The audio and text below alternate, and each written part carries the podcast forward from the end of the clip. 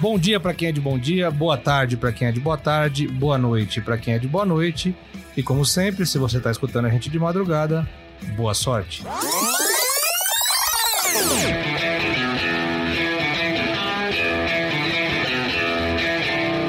Não é a bela voz do Leandro Canônico, mas eu sou o Leonardo M. Bianchi. Esse daqui é o GE São Paulo, nosso podcast semanal para falar do tricolor aqui no Globoesporte.com. Leandro não pôde estar aqui hoje, né? Teve compromissos pessoais. Semana que vem ele está de volta, assim como Marcelo Razan e Eduardo Rodrigues, que esses sim estão aqui. Mas o São Paulo insiste com o Everton, vem cruzamento no meio da grande área. Dominou Tietchan, a batida explode na zaga, tocou para fora! Para fora! Anthony perde um gol inacreditável. E tá aí na narração do Milton Leite, talvez o lance mais importante da partida, o lance que talvez tenha impedido o São Paulo de ficar a dois pontos dos dois líderes Santos e Flamengo. Tô aqui com Marcelo Razan e Eduardo Rodrigues para falar muito sobre esse jogo, claro, falar também sobre Anthony, desfalques e principalmente sobre a sequência do tricolor que tá brigando lá em cima, né, Razan? Fala Léo, fala Edu, galera ligada no GS São Paulo, prazer estar com vocês novamente tricolor tropeçou mais uma vez, né? Tinha perdido para o Vasco por 2 a 0 agora empata com o Grêmio em casa contra os reservas. Era um jogo que. Mistão do Grêmio, né? É, mistão, mas embora tivesse Cebolinha, que é um, talvez um dos melhores ou o melhor jogador em atividade do futebol brasileiro, é, era uma chance que o São Paulo não poderia desperdiçar para quem está querendo brigar pelo título. A gente vai falar muito desse jogo e da sequência que aponta o Internacional no Beira Rio. Sequência gaúcha, né, Edu? Exatamente. Olá para você, Leonardo Machado Bianchi para Marcelo Razan. É, e é isso, o São Paulo, uma sequência difícil, né? Dois times aí que estão brigando por outras competições ainda. É, então o São Paulo vai ter a chance de ir lá no Beira Rio. Talvez o Inter também possa entrar com um mistão.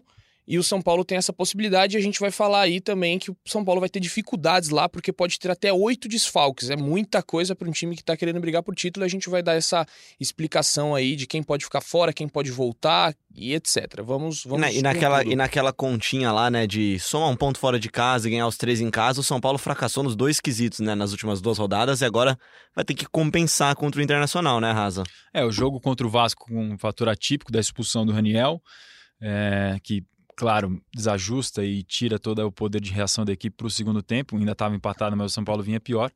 E contra o Grêmio em casa, o, o grande problema do São Paulo, a, os desfalques no ataque. As quatro principais opções não estavam disponíveis é, para o time. O Pablo, o Pato, o Toró e Raniel suspenso. Então, três por lesão, um por suspensão. E aí coube ao Vitor Bueno comandar o ataque junto com o Anthony com o Everton, né, Edu? Exatamente, esse foi um, do, um dos principais um dos principais fatores. Faltou muita, muita é, força ofensiva para o São Paulo. O poderio ofensivo do São Paulo foi quase nulo nesse jogo, então realmente fez muita falta esses desfalques. Bom, e para começar o nosso papo, então, a gente não vai conseguir aguentar ficar aqui por mais de 20 minutos, 30 minutos falando sem ouvir a voz do Leandro Canônico. O Leandro mandou uma mensagem para gente ele vai começar a pautar a nossa discussão no GE São Paulo. Olá, galera do podcast GE São Paulo. Aqui é o Leandro Canônico. Por uma questão de incompatibilidade de agendas, hoje não foi possível minha presença na gravação, mas o Leon, nosso editor-produtor, como sempre, está morrendo de saudade de mim e pediu para eu gravar esse áudio aqui para vocês. Então, o que eu tenho a dizer, o meu, o meu destaque aí para o jogo São Paulo 0, Grêmio 0 é que o Anthony perdeu a bola do jogo. Aquele gol ali não pode perder. Um jogador que tem a moral que ele tem no time do Cuca é, precisa ser mais decisivo. Já falamos isso, já falamos sobre isso em outras edições do nosso podcast que o, Anthony precisa ser mais decisivo e ele teve a oportunidade no sábado e desperdiçou é, de uma maneira incrível. Era o gol do jogo, era o gol dos três pontos, era o gol para estar tá colado nos líderes Flamengo e Santos. E eu jogo para vocês aí esse debate. O Anthony está fora do jogo agora de. Já estaria fora pela, expulso, pela convocação para a seleção e estaria, e estaria fora também pelo cartão vermelho que levou no finzinho do jogo. A discussão que eu proponho para vocês aí é falar sobre os desfalques do São Paulo. É, o Edu, semana passada, deu um, uma paulada aí no departamento médico do São Paulo e eu acho que é um, uma situação que tem que ficar de olho aí, porque o São Paulo está com muito desfalque, os seus principais jogadores estão no departamento médico e a situação pode ficar complicada. É isso, galera galera. Um abraço, saudade de vocês. Tchau, tchau. Saudades de você também, Leandro Canônico, e começa quente, né? Antes da gente falar de Anthony, vamos começar então falando dos desfalques no ataque, como a gente já até começou antes, antes do Leandro dar a primeira pontuação dele aqui. Edu, é isso, o Leandro falou aí que eu dei uma, uma cutucada né, no departamento médico. Quem ouviu o podcast vai lembrar que eu falei que o, o São Paulo precisava ser mais transparente é, nas lesões, falar o que realmente acontece com os jogadores. A gente lembra aí o caso do Pablo é, no Paulistão, que sofreu um problema na panturrilha e depois virou um cisto é, na parte lombar e teve que fazer cirurgia. E agora do do Pato.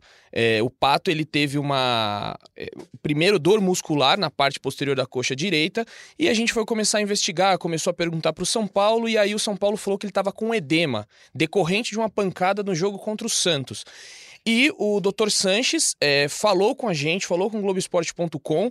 É, é importante isso para o torcedor para saber o que realmente acontece, o que realmente se passa. E, o que acontece então, Eduardo? E que bom que o Dr. Sanches falou com a gente. E ele explicou o que aconteceu com o Pato. O Pato no jogo contra o Santos. Sanches, para quem ainda não sabe, se é que tem alguém que não sabe, que já está há muito tempo, José Sanches, médico do São Paulo. Exatamente, o José Sanches, anos no São Paulo aí, é figura conhecida. E o José Sanches explicou o seguinte: no é, jogo contra o Santos, o Pato teve uma, levou uma pancada na região, perto do glúteo. Na segunda-feira, ele treinou normalmente com, com o grupo é, na terça também e não apresentou nenhum sintoma de dor. Na madrugada de terça para quarta-feira, daquele jogo contra o Santos, é, ele reclamou de uma dor. E aí começaram a investigação do que, que realmente tinha acontecido. Fizeram ressonância, fizeram é, todo tipo de, de exame possível e detectaram que ele tinha um edema. E esse edema criou uma mialgia. O que, que é mialgia, para quem não sabe? O que é mialgia, para quem não sabe? Dor no músculo, simplesmente isso. Tem uma... o Eduardo Rodrigues, que também é conhecido como Drauzio Varela na redação do esporte do Grupo Globo. Olha, eu vou, eu vou ser sincero que eu não sabia é, ao certo que era uma mialgia. Que bom, porque você é jornalista, não é médico, né? Exatamente. O, o Dr. Sanches explicou. 1x0 Leão, sério. Foi muito bem explicado pelo Dr. Sanches, então aí, para quem não sabe, mialgia é dor no músculo. É, e aí ele tá fora, ele tá recuperando, é, tá fazendo é, dois períodos de trabalho no CT é, um no refis e outro com a fisioterapia do clube, e está retornando aos poucos. Muita gente pergunta, ah, demora. Eu não sou médico para saber quanto tempo demora. Não sei você, Razan, se tem alguma especialidade não, não médica. Essa, não fiz essa faculdade. Então, não sei. É possível que ele, que ele volte no sábado? É possível. Tudo pode acontecer. A gente não sabe. A gente vai ver durante essa semana nos treinos. E ainda tem a possibilidade do Pablo também, que teve um entorse no. um grave entorse no tornozelo. Pode retornar também. A gente vai acompanhar durante essa semana. Nesse caso, como um jogo fora, né? O time normalmente viaja pelo menos um dia antes, então tem um pouquinho menos de tempo para recuperar. É, mas até aí, então, a gente voltando para a partida contra o Grêmio, São Paulo chegou a criar algumas boas oportunidades, especialmente a do Anthony, claro, mas não, não desempenhou, né? Não, não conseguiu botar a bola na caixinha, né? Exatamente, foi, foi um grande problema. É, é, foi com o Vitor Bueno, né? Como. Sim, foi como improvisado como centroavante. Improvisado né? como centroavante. E não rendeu. Não, nada. Ele foi um dos piores jogadores. É, até... Nota 4,5. Nota 4,5, dada só não foi pior em nota do que o Anthony, apesar do Anthony ter sido melhor, só que o Anthony foi expulso, é, perdeu um gol sete minutos, claro. Chegaremos chance... em Anthony. É, mas enfim, falando do Vitor Bueno, não rendeu. Na melhor chance que ele teve, é, ao invés dele chutar de primeira, ele tentou dominar, perdeu a bola e recebeu uma sonora vaia do Morumbi, que ficou muito irritado com ele. O Morumbi inteiro teve mais um grande público. E o São Paulo não, não conseguiu, não conseguiu fazer infiltração, não conseguiu. Os chutes de longa distância foram a tônica do jogo. O Tietchan teve é, duas falar, oportunidades. O Tietchan talvez tenha sido a melhor alteração, melhor, melhor posicionamento do Cuca em campo, né? A melhor ação do Cuca. Ele mudou o posicionamento do Tietchan, né? O Tietchan ele estava jogando um pouco mais recuado para ajudar na marcação e nesse jogo contra o Grêmio ele foi mais avançado e ele chegou muito bem. O Tietchan que foi o aniversariante do dia, é, no, no, dia do jogo e ele teve esse, esse problema é, de não conseguir chegar à área é, e os chutes de longa distância e infelizmente falta pontaria. A gente até subiu uma matéria no Globoesporte.com dizendo que o São Paulo tem só o, o sétimo melhor aproveitamento em chutes certos no gol. É, ainda é, não, é, não é tão absurdo, mas ainda é um, uma média baixa. Então o São Paulo está com essa dificuldade de finalização. Até falando aqui agora, trazendo a participação do nosso ouvinte com a hashtag GE São Paulo, o Bruno Out of Contest aqui, o cara é bilíngue aqui, ele mandou aqui se acha que vale analisar a responsabilidade do Cuca pelo baixo desempenho ofensivo de um time que jogou com Tietchan, Lisiero, Anthony, Daniel e Everton. Mesmo com desfalques, há material para jogar mais. E aí, acha que tem material para jogar mais, Razan? É, nesse jogo específico eu acabei não trabalhando, estava de folga, mas o São Paulo pode, pode sim jogar mais, só que a gente tem que sempre ter em consideração é, que foi um time que, mais uma vez, a palavra que, que o torcedor cansou de falar, em reformulação, né? Teve uma reformulação enorme nesse ano. Como diria o Murici, sempre reformulando. Sempre né? reformulando, três treinadores, é, muitas saídas e chegadas. A última a gente noticiou durante a semana do Everton Felipe para o Atlético Paranaense. Então, um time que está sempre com chegadas e saídas, mudanças. É, isso leva tempo. Leva tempo. O trabalho precisa de tempo para poder se desenvolver. É isso que é difícil de você começar o trabalho em agosto, né? Exatamente. O Cuca chegou quase no final do primeiro semestre. Ele em abril, abril começou a trabalhar, a gente está em agosto. Tem meses de trabalho.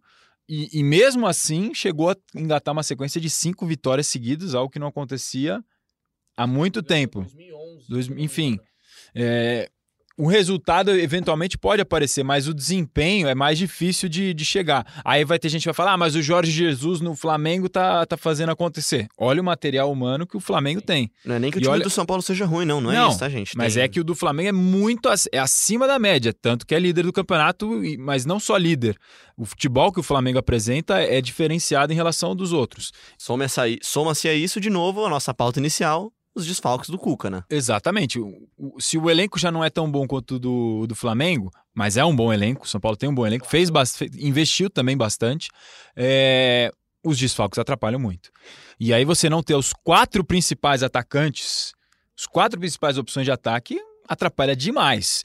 Eu não tenho, eu acho que nenhum time do Brasil, talvez se tiver, pega os quatro primeiras opções de ataque, tira as quatro e escala um ataque. Talvez só o Flamengo tenha uma opção. Talvez. Ou o Palmeiras, que agora tem um monte de atacante. Pode também. fazer esse exercício aí, torcedor. No caso do São Paulo, não era um ataque ruim, você levando em consideração que tirou quatro das principais opções. Ainda tem Anthony, Everton e o Vitor Bueno improvisado. Não era um, para quem tá tão desfalcado assim, mas faz diferença, porque você não tem um jogador do ofício ali na posição. E aí o, o, o time sentiu na hora da, da pontaria do poder de fogo. O Cuca falou disso na coletiva. Vamos dar uma ouvida no trecho da coletiva que ele fala disso daí. Ele fala exatamente sobre ter um centroavante, ter um nove, né? Que não é só uma coisa romântica. Faltou. E essa figura é uma figura que você não faz, não adianta. O 1 um e o 9 você não faz, tem que ter. Ah, eu vou criar um centroavante. Não cria. Você faz um cara que vem jogar ali, flutua, mas esse lá dentro é difícil você fazer. Ele já tem dentro dele um, um instinto matador, né, uma fome de gol. Esse é o 9. Tá aí então a palavra do Cuca. Edu, você que tava lá, então, o Cuca, eu me senti o Cuca um pouco incomodado com a atuação do São Paulo. É, foi, foi uma atuação realmente abaixo. A gente tava calor demais. Foi um jogo às 11 da manhã. Claro que não é justificativa. É, chegou a picos aí de 30 graus no, no momento do jogo. Muito calor mesmo. É, e o, o time eu, eu senti um pouco de cansaço. O Juan Fran é, teve um Você sentiu o momento. cansaço? Eu, eu não tava correndo. Ah, Na verdade, eu senti porque a gente vai falar daqui a pouco, porque teve um- uma- uma- algo muito chato que aconteceu. O torcedor que caiu da Pode arquibancada. falar agora, cara. E aí foi uma correria, eu e Tocírio Neto. Tocírio Neto tava cobrindo o Grêmio. E pra quem conhece o Morumbi, é- tem que descer a escada pra ir no ambulatório voltar. E eu corri no outro lado pra ver é, a, a ambulância. Então É, o foi uma. Morumbi é bem grande mesmo. É, foi uma correria, então cansei é, por conta disso. Informar aqui que os dois já estão bem, estão em casa. Foi uma queda muito feia. Pra quem viu o vídeo, é um vídeo até. é, Imagem forte. Imagem muito forte. Já estão em casa, estão bem, não aconteceu. Incrivelmente não É aconteceu nada. surpreendente pra, pra, pra, pra Surpreendente. imagem, Você tem o pra, nome pro deles tamanho da Eu queda, tenho, tenho o nome, eu já tinha separado aqui. pro tamanho Vou da... até É. mandar um abraço pra eles aqui, boa recuperação pra eles. A gente já gravou sabe- vídeo, né? Um dos Já torcedores. gravou Sim, é o. Iago de Melo Rios, de 23 anos, e a Giovana Santos Araújo, de 13. Impressionante. Estão conscientes, bem, já estão em casa. Um abraço pro Iago, pra Giovana. Giovana que deve ter tomado um baita de um susto também, né? Demais. Imagina. O pai dela, eu tava lá, ó, na hora que o pai chegou no ambulatório, o pai chegou desesperado. Imagina, cai uma. Se cai ali num- numa forma é, errada, podia ter sido muito tragédia, pior. é, e é. graças a Deus tá tudo bem. E o Iago até falou, tá no Globoesporte.com lá, ele disse que ele foi.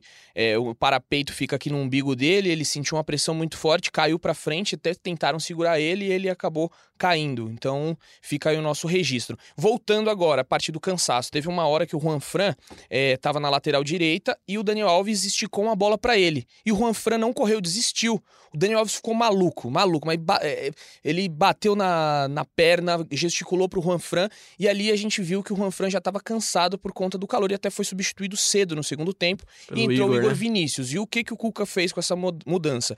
Tentou ter mais ofensi- ofensividade pelo lado direito. Até colocou o Igor Gomes ali pelo lado direito também do meio de campo para tentar cruzamentos, porque o time não estava conseguindo cruzar a bola na área. Só que o Igor Vinícius fez uma atu- atuação ruim na parte ofensiva, cruzou várias bolas erradas e o São Paulo também não conseguiu. Até porque se cruzasse na área, quem ia estar lá para fazer o gol? Não ia ter ninguém para fazer Aliás, o eu gol. vou trazer até aqui uma pergunta. Tem muita gente perguntando, falando do Daniel Alves, o Albert. Ca- Caramba, Albert Guilchat. Não sei como é que fala o nome dele, Einstein. desculpa. O Albert aqui falou: já não tá na hora do Cuca colocar o melhor lateral do mundo na lateral. É, é uma opção. Eu acho que não tá amarrado, a, não é obrigado a segurar em, uma só, em um só setor. O Daniel Alves dá essa versatilidade, dá esse tipo de opção. Pode, eventualmente, sim, ser testado por ali.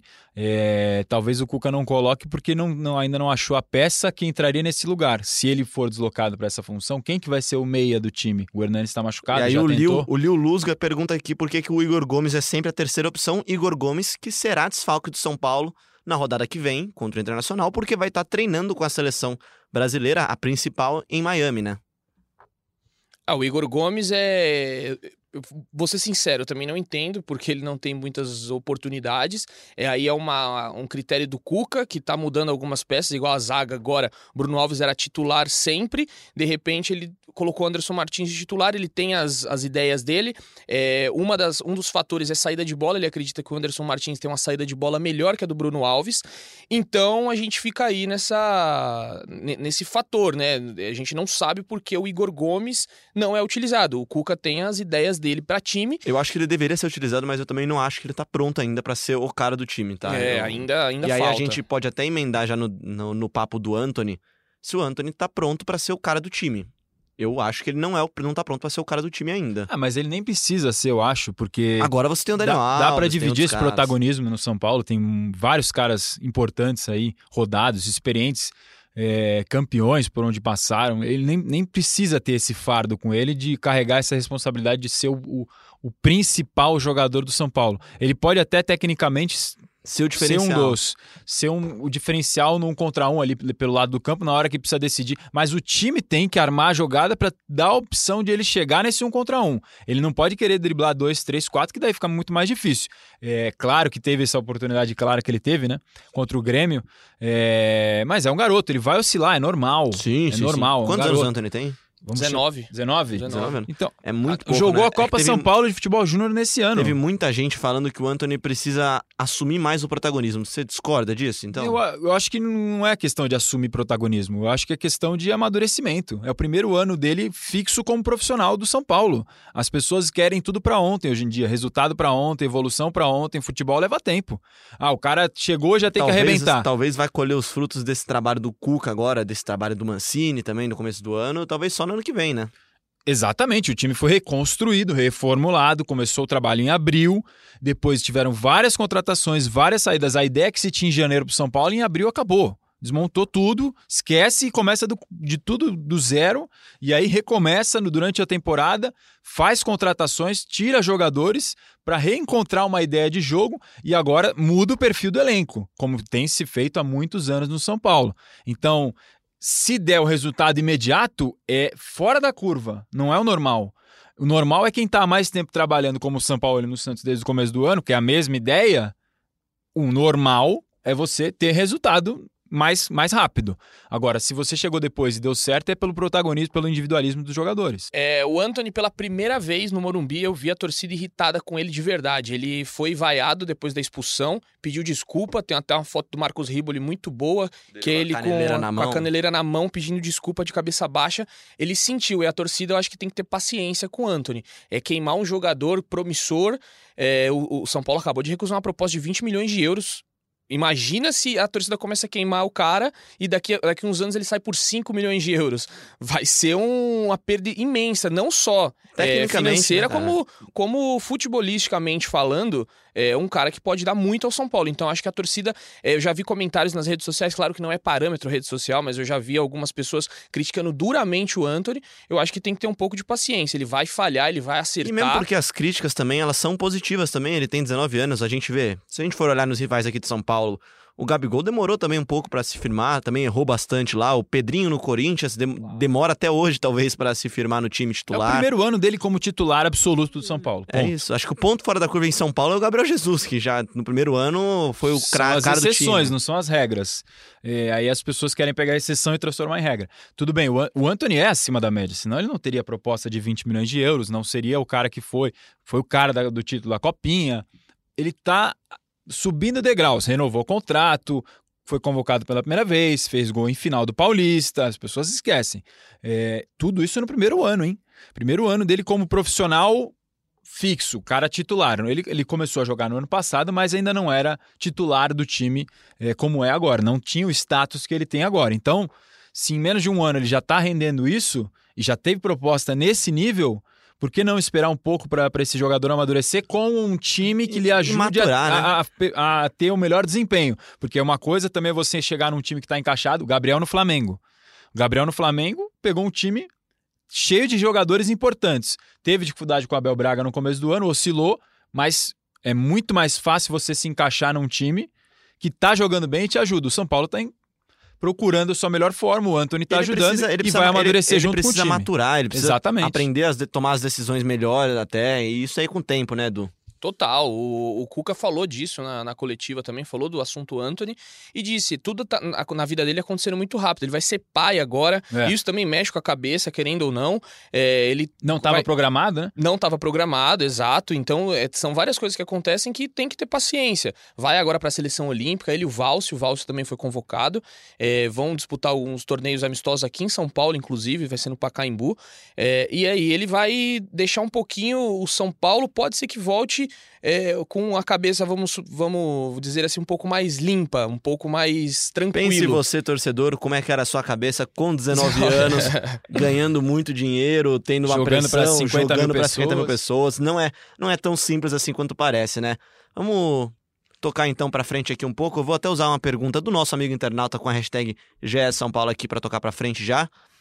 É, o menino Neres aqui, o menino Neres não, né? Porque não é o Neres, mas o Matheus, ele pergunta aqui: tem alguma possibilidade do Igor Gomes não ir treinar com a seleção e quem vocês acham que pode ser o substituto do, do, do Daniel Alves contra o Internacional? Vamos começar a projetar então esse jogo importante contra o Inter lá no Beira-Rio? O, o Igor Gomes já via- viajou nessa segunda-feira já, então... Não tem possibilidade. É, eu não sei se o voo dele já saiu, você que tá escutando aí já pode ser que o Anthony, o Igor Gomes já esteja nos Estados Unidos. Esteja Só comendo que hambúrguer o lá. que- o que o São Paulo passou pra gente no sábado, dia do jogo, é que o Igor Gomes já ia na segunda-feira. Então, é, não tem possibilidade. É, o Cuca, ele já, naquele caso do Anthony, vocês vão lembrar bem no torneio de Tulum, é, que o Anthony queria ir. E o Cuca falou: se o jogador quer, eu não vou deixar o jogador infeliz. Então, você não deixar o Igor E Gomes. gerou uma grande polêmica isso. né? Exato, gerou uma grande polêmica. Imagina, o Igor Gomes vai estar Foi com. bom pra ele, né? Sim, foi ótimo. E no Ele- final a ele decisão foi acertada do São Paulo, porque o Rodrigo, que ainda estava no Santos, agora já está no Real Madrid, não foi liberado. O Renan Lodge, do Atlético Paranaense, não foi liberado. E o São Paulo agiu da forma que estava combinado. E o jogador não foi e fez a coisa certa. Então, é, criou-se uma polêmica talvez desnecessária. É porque na época o São Paulo estava em um momento importante da temporada, precisava do, jo- do jogador, que é um jogador que já se tornou um dos líderes. falar, né? E depois acabou vendo que se tivesse ficado, os dois lados teriam sido punidos, o jogador e o clube. O clube porque não ia ter o jogador, e o jogador porque não ia poder atuar e nem pela seleção e nem pelo time. É, então, já falando do jogo, o São Paulo já tem quatro desfalques garantidos, que são Daniel Alves, Igor Gomes, Antônio Valse, que estão convocados para seleções, né? O Igor Gomes não necessariamente convocado, mas está auxiliando nos treinos, é o sparring, né, que eles chamam.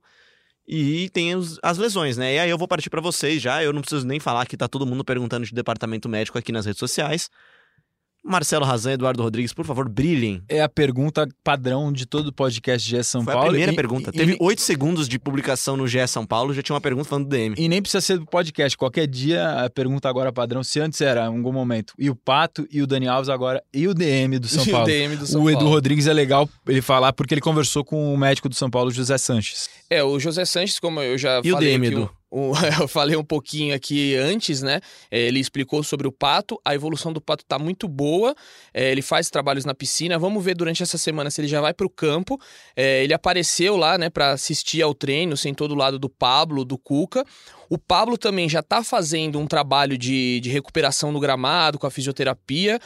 É, e também tem o Toró. Quem tem mais chance de voltar é, contra o Internacional é o Toró. Que nada contra, a torcida deve estar lamentando, porque de todos os quatro, talvez seja o que a torcida menos espera. E era quem tinha mais chance também até o jogo contra o Grêmio, né? É, Edu? mas aí na, na sexta-feira ele sentiu sentiu o incômodo ali. A comissão técnica analisou que ele não estava bem. Falou: o Toró, é, a gente achou que estava, mas não está bem ainda. E é melhor a gente se resguardar. Vamos segurar porque pode dar algum problema no jogo. Então teve esse. Ele treinou até sexta-feira e aí saiu. Foi até uma surpresa para todo mundo. Todo mundo já estava dando o Toró como titular.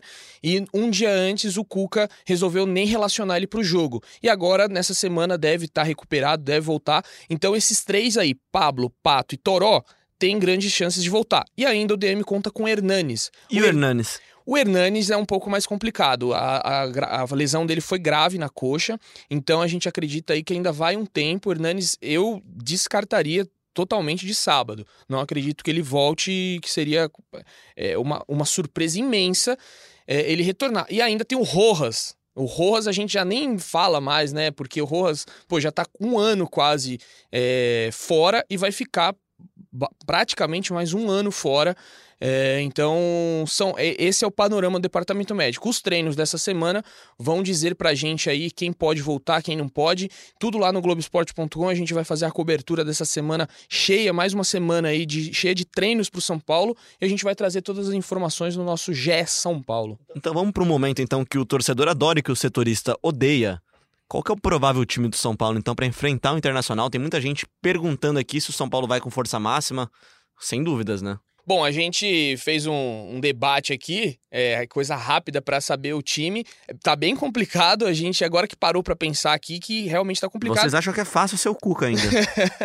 Mas vamos lá, o que a gente debateu aqui: Thiago Volpe no gol, Juan Fran na lateral direita, Anderson Martins, Arboleda e Reinaldo. O o Bruno Alves correndo por fora aí também, brigando por vaga. Exatamente. Lisieiro, Tietê. Meio de campo, a minha aposta é Everton. Concorda, Razan? Como meia. É uma opção, é uma opção porque ele já jogou assim contra o Santos. Jogou contra o Santos. Já jogou dessa maneira. Deixou o Hernanes no banco naquele e o jogo. Cuca já vinha falando, chegou a falar que pensava nele também para essa posição. É uma opção. Como não vai ter o Igor Gomes, né? É, e o Hernanes também não deve voltar, falta opção. Por isso que aí o torcedor que tinha perguntado do Dani Alves na lateral, talvez por isso que o Cuca também não esteja pensando em tirá-lo agora. Tá faltando ter esse cara ali. Exato. E aí, no ataque, se não voltar Pablo ou Pato, o Toró já vou contar que ele volte. Eu tá iria- otimista, Edu. Tá otimista. Eu iria de, eu acho, né, Vitor Bueno de ponta esquerda, joga, treina assim muito, é mais a função dele. No, na direita o Elinho, que tem as características do Anthony, e na frente o Toró. É um ataque é, bem razoável perto do que o São Paulo tem. E aí, se voltar Pato e, e Pablo, aí o Pablo na esquerda, Vitor Bueno na direita e o, Pablo lá na, na frente. Ou no lugar na, na direita o Toró. Quem sabe? Mas se, aí se seria... voltarem os três, naturalmente os três jogam, né? Mas aí seria um ataque também é, bem complicado, Eu porque que os caras um estão. mais- acho que ele vai ser um pouquinho mais conservador, o Cuca. Acho que se voltar, não volta todos. Pode mudar o esquema tático. É, não, e acho que também não imagina todos. voltar três de lesão que não jogam há meses, ia ficar um pouco É, complicado. É verdade, é verdade. O Carlos Henrique pergunta aqui pra gente, ó, se o São Paulo tem condições, até pra gente já partir pro finalmente aqui já. O São Paulo tem condições de ganhar lá no Sul, mesmo com desfalque, e quando o São Paulo vai começar a jogar um bom futebol, o bom futebol a gente já falou, tem a ver com, com tempo de trabalho, Carlos. Responda, responda o Carlos Henrique, por favor. tem condição de ganhar, sim, é, mas o Inter já se recuperou da eliminação, né? É, da Libertadores para o Flamengo, o Inter já venceu o Botafogo e, e obviamente, também está querendo brigar forte na- no, no Brasileirão. Não é um jogo fácil, pelo contrário, São Paulo vai ter dificuldade lá. Depende muito também das opções. A gente vai ver ao longo da semana qual vai ser esse São Paulo que vai entrar em campo, mas é, é tá bem desfalcado, são desfalques importantes, e se nenhum desses três, Pato, Pablo e Toró, retornar, fica muito mais difícil a missão, como a gente viu agora no Morumbi contra o Grêmio, o misto do Grêmio, que não vou chamar de reserva, porque o time com Tem- Everton Cebolinha Luan, não, Tardelli não é reserva. ataque. Exato, ainda tem Tardelli e Luan, que poderiam ser titulares em qualquer time do Brasil, provavelmente, ou a maioria. É, então é uma missão difícil do São Paulo. Edu, sua consideração final sobre o próximo jogo de São Paulo. Vai ser um jogo extremamente complicado se o São Paulo. é, pelo que o São Paulo vem jogando, mas curiosamente o São Paulo joga melhor fora de casa. O São Paulo tem a melhor campanha fora de casa no Brasileirão. É um time que é, gosta muito do contra-ataque, então São Paulo tem dificuldades às vezes no Morumbi porque joga contra times fechados. No contra-ataque, o São Paulo se dá muito bem. Contra o Atlético Paranaense foi assim. Um contra-ataque muito bem armado pelo Igor Vinícius, que passou pelo pé do Lisieiro, Vitor Bueno, e terminou com o gol do Vitor Bueno. Então acredito que o São Paulo tem condições sim, é, por ser um jogo fora de casa, que pode explorar o contra-ataque. Pra gente encerrar o nosso papo, então, vamos lá, então, atualizar um pouco do mercado, né? As janelas de transferência dos grandes mercados europeus se fecham nesta segunda-feira. Então, se você tá ouvindo a gente na quarta, na quinta-feira, você já pode ficar tranquilo que não aconteceu nada, né? Ou aconteceu. É, é, teve uma negociação de última hora aqui do, do, de um jogador que os São Paulinos às vezes perguntavam, o Gabriel Novaes, que estava no Barcelona B. Ele foi emprestado para o Córdoba, é também da Espanha. É, já foi anunciado nesse último dia de janela, nesta segunda-feira. Se você está ouvindo ao longo da semana, você já vai saber disso. É, o Gabriel Novaes chegou a jogar a Copa São Paulo com, com o tricolor. Quando ele saiu, foi até questionado: poxa, é uma opção que está fazendo falta agora. Já foi emprestado novamente. É, o Everton Felipe saiu do São Paulo, a gente noticiou durante a semana passada. Foi para o Atlético Paranaense até o final do ano. Tem uma opção de reempréstimo e depois uma opção de compra nesse, nessa negociação. O Atlético Paranaense é o responsável por pagar 100% dos salários do, do jogador. O Reinaldo está com renovação de contrato encaminhada. É, as- o, o clube e os jogadores, os empresários dele, só discutem é, quanto tempo vai ser essa renovação. Se vai ser por mais um ano ou por mais dois anos. Se vai ser até 2021 ou 2022. O contrato do Reinaldo acaba agora em dezembro. O Reinaldo, para quem não lembrava ou não sabia, foi alvo de proposta do Al Ahly da Arábia Saudita, 2,5 milhões de dólares, que dava mais ou menos 10,3 milhões de reais. São Paulo recusou essa proposta. O Al Ahly sinalizou que talvez pudesse fazer uma contraproposta que nunca foi feita porque o Al Ahly contratou o Lucas Lima, mas não é aquele que você está pensando do Palmeiras. Torcedor, calma. Lucas Lima, que jogou no Botafogo, eu confesso que eu também não recordava. Estava no Nantes da França, é brasileiro também.